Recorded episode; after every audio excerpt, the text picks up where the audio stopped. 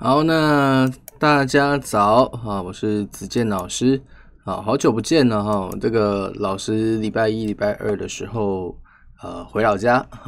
啊，所以没有时间哈来跟同学去哦来去做讲课。好，那时光哈这个匆匆流逝哈，现在应该要礼拜三了。好，那大家在工作两天，好，又要到了放假时候。好，那闲聊哈，我们就先聊到这。好，那大家比较在意的，好，应该是行情。好，那这个地方呢，哈，我们就先来简单聊一下一些基本面的消息吧。好，那刚刚老师在上课前哦，大家把这一两天的新闻大致啊，大致稍微看过一下。好，那美元呢，哦，总体整个来讲哦，这一两天的走势大概就只能用一个简单的结论去概括哈，就是说美元太烂，好，那导致说非美货币啊普遍有一些不错的表现，好，那金价哦冲高之后，然后稍微有点回落，好，那油价呢则是持续的在做盘整哦，好，那我们先从外汇的角度来讲哈，那最近。啊，这个欧元哦，或者是说英镑等等的表现啊，其实都还算蛮强势的哦。好，那为什么会有这个现象呢？好，主要我们现在看到说，呃，上礼拜，好，上礼拜的这个全球央行年会啊，这个美联储啊，它是采取了一个新的政策，叫做平均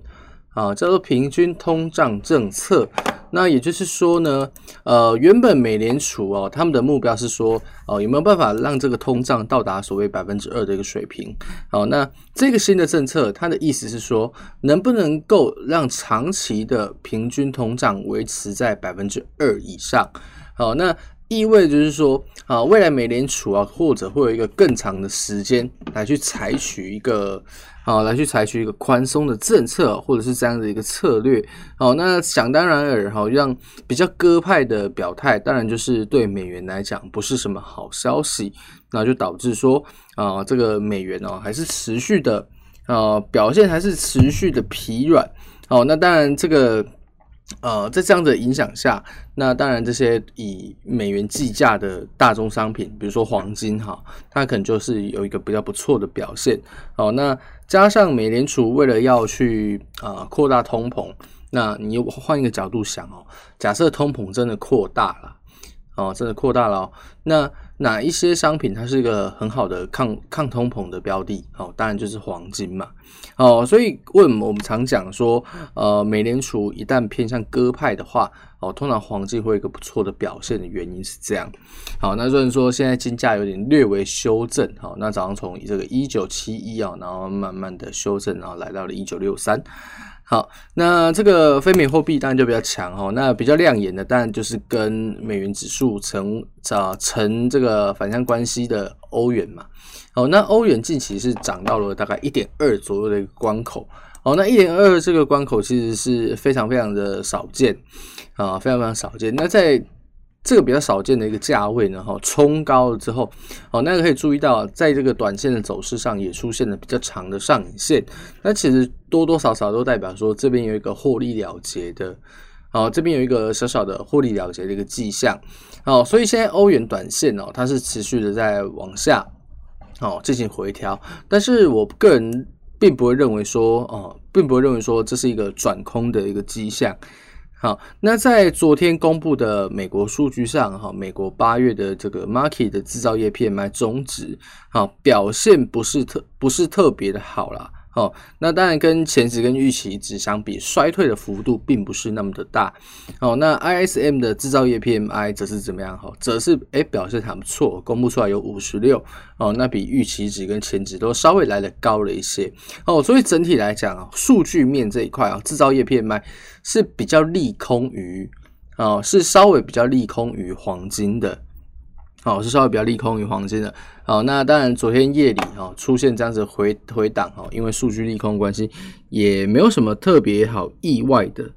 哦，其实也没什么特别好意外的。好，那再来是呃，虽然说数据表现并不是很差，好，但是就目前美国疫情的状况来看哦，还有一它一些它基本面的一个现象来看，呃，也不代表说美国的经济就准备要起飞了哈，不一定。好，最主要的原因是因为。啊，这个美联储理事哈布雷纳德啊，他讲了一句话，就是说，呃，美联储或许需要在哈未来哈未来几个月内推出更多的一个刺激刺激的措施。好，那所谓一个刺激措措施啊，美联储如果它推出一个刺激措措施，有没有用？哦，其实我个人认为影响是比较有限的，因为呃，美联储它推出的政策啊，属于所谓的货币政策。那货币政策这种这种东西，它对于实体经济的刺激啊，它反应的时间需要比较久。啊，需要比较久，没有那么的及时啊，所以很大的程度啊，以目前美国的呃政治或者是经济状况来看啊，如果说经济要出现复苏的话，哦，或者是一个比较快的时间点复苏的话，一定会需要政府去啊出手帮忙哦。那当然，就比如说啊，多发一点失业补助金呐，那或者是说呃，做一些促进消费的一个措施啊，那美国的政府啊，不，美国的经济才比较有。复苏的一个动能，好，等于是个增添燃燃料的一个意思哦。好，那这一点对现在的美国政府来讲容易不容易哦？哦，其实是不太容易的啊，因为先前共和党跟民主党啊之间的关系哈剑拔弩张嘛，哈，这样大选，哦，现在两党在互相的对抗。好，那在这样的影响下，你觉得刺激法案它要在这个短期之内通过有没有可能？好，其实非常的困难。哦，是非常困难。那加上两党到目前为止，真的一点共识都没有。哦，光是这个失业金这一块就谈不拢。哦，所以就短中期来看，哦，大选带来的不确定性，那加上这个刺激法案难以通过，那就代表说美国未来的经济，啊，在这个复苏的时间点上，或许就会被一再拖延。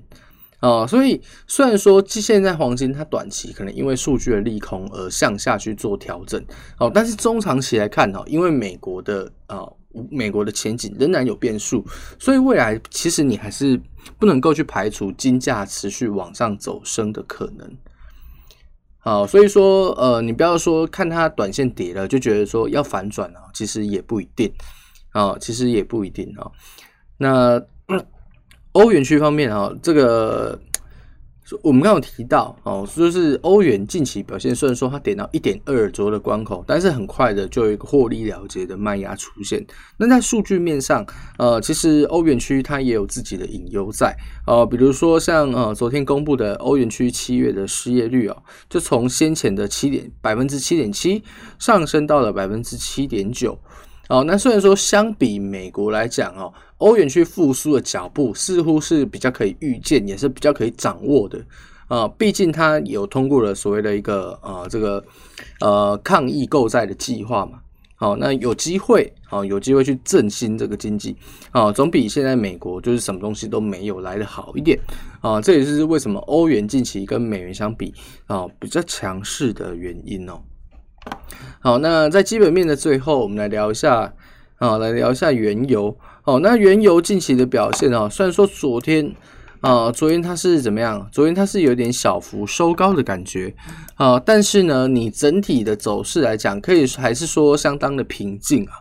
好，那为什么昨天会小幅收高？哈，其实跟近期中国的制造业啊表现呃数据表现不错。哦，脱脱离不了关系。好，那为什么要特别去提到中国的制造业数据？啊，因为中国哈，你无论是在贵金属或者是在能源的需求上，哦，中国它都是最大的买家，哦，它都是最大的买家。所以中国的数据表现好不好？啊，其实多多少少会影响到油价的表现。好，那在这当然这这个是需求面这一块哦，那供给面这一块呢？啊，供给面这一块，先前我们有提到墨西哥湾哈受到了这个这个飓风劳拉的一个影响，好，那导致说部分的这个炼油厂啊是有出现关闭的迹象啊。不过呢，我们有提到哦，这样子一个飓风哈对原油供应的冲击，它很有可能是一个非常短期的因素。哦，那在这一两一两天过后，那这个飓风劳拉虽然说它可是一个很强的风暴，但是它对于供应面的影响已经开始有趋缓的迹象了。哦，那先前关闭的原油产能也从先前的百分之八十四啊下降到了百分之二十八点四啊，所以整体来讲，这个复苏的速度算还算蛮快的。好，那在这样子一个呃需求面利多，供给面利空的一个情况下，哦，那整体的基本面啊，还是维持一个多空参半。哦，那在先前的欧佩克哦，欧佩克月报里面也提到说，呃，对于未来原油的一个看法哦，其实在需求面这一块，呃，还是没有办法做出一个比较精准。然后或或者是说去预测说哦，近期啊三个月内可能油价会有一波走升，比较没有办法去做出这样的预期啊，主要还是因为受到疫情的影响。好，那虽然目前有疫苗啊，虽然目前有疫苗慢慢的问世啊，可是呢，这个疫苗到目前为止还没有哦，还没有。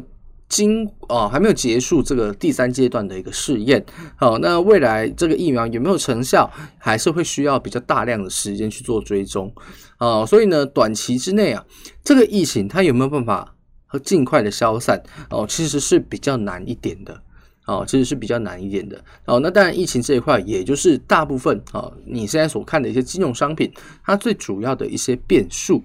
好，那只有到疫情改善了之后，那或许说，呃，近期外汇啊，或者是说股指，甚至是黄金，你可能才比较有机会去脱离这种，呃，大涨大跌的一个，哦，大涨大跌的一个格局，哦，才比较容易出现比较明显，哦，那容易掌握的一个趋势等等的。好，那以上呢，哈，就是这个基本面。啊，今天基本面的一些内容，好，那接下来呢，好，我们就要准备从技术的角度去做切入喽。好，那我是子健老师啊，今天行情的分享哈，就先到这边。好，那我们就明天早上九点哈，同一时间空中再见。好，大家啊，操作顺利啊，拜拜。